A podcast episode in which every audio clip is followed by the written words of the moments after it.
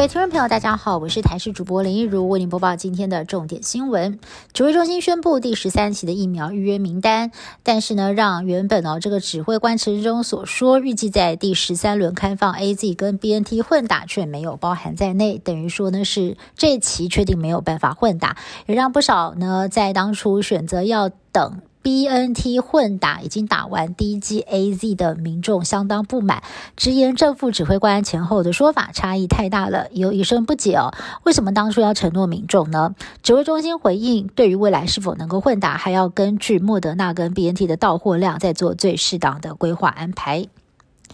被称为 Delta Plus 的 A Y 四点二。变异株现在在台湾也现踪了。这是一名五十多岁的英国籍男子，二十二号入境台湾的时候裁检确诊，经过病毒基因定序比对，发现他染上的就是 AY 四点二变异株。这名个案属于无症状，目前住院治疗当中。由于他也接种过两剂 BNT 疫苗，因此算是突破性感染。尽管他在入境台湾之后就马上入住集中检疫所，对社区的影响应该不大。不过国内医生提醒，还是要持续的观察。A Y 四点二变异株对疫苗的保护力会不会造成影响？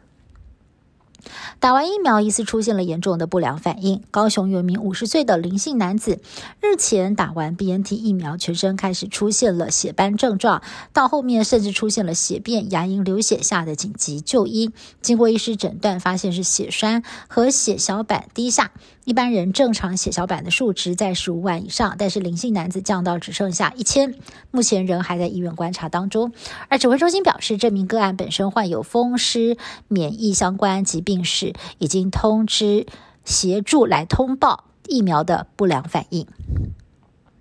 出国一趟，竟然从此人间蒸发。屏东有一名郭姓男子，九月底独自搭飞机前往欧洲阿尔巴尼亚，到现在已经一个多月了，音讯全无。而郭姓男子的弟弟曾经接到一通未显示来电，自称是哥哥的朋友，说哥哥疑似是行李问题被海关拦查，但是家属透过意大利办事处寻找，却是查无此人，消失到现在已经一个多月，家属心急如焚，只希望能够尽快的找到人。欧美各国纷纷松绑，俄罗斯的疫情却是不断的升温，累计死亡人数超过了二十三万，高居全欧第一，也导致殡葬业快要忙不过来。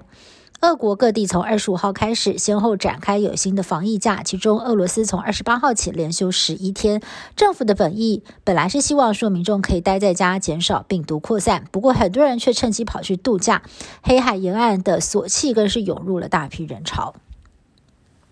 相传七百年前在印尼消失的三佛齐帝国，又被称为黄金岛。据传当时帝国掌控了海上贸易路线，许多的金银财宝随着帝国沉入水中。不过，有一名英国海洋考古学家在最新一期考古杂志当中公布了他最新的研究，指出在印尼巨港过去五年来，有渔民持续的打捞到各种黄金首饰、珠宝跟佛像，疑似就是三佛齐帝国时的古文物。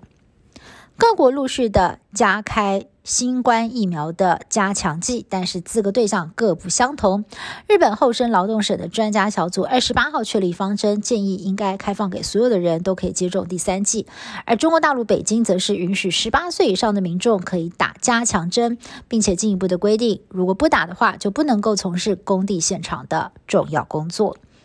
以上新闻是由台视新闻部制作，感谢您的收听。更多新闻内容，请您持续锁定台视各节新闻以及台视新闻 YouTube 频道。